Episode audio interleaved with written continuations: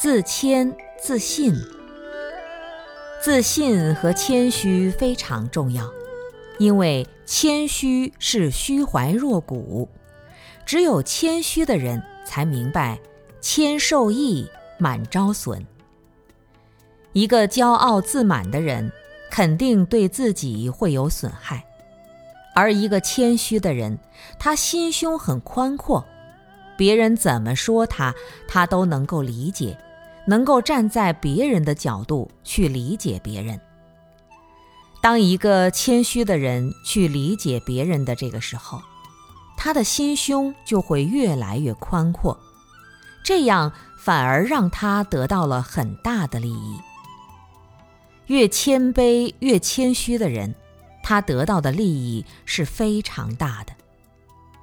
而自信也是开发我们内在生命力的一种重要手段。圆满觉悟的圣人告诉我们：一切有生命的万物都有无量无边、说之不尽的智慧德相。你说我都可以成为觉悟的圣人了，还有什么不好信的？你对自己这种自信的程度有多高？你内在的正面的力量开发出来也就有多大。所以，我们对自己的不自信，会给自己造成很大一种伤害。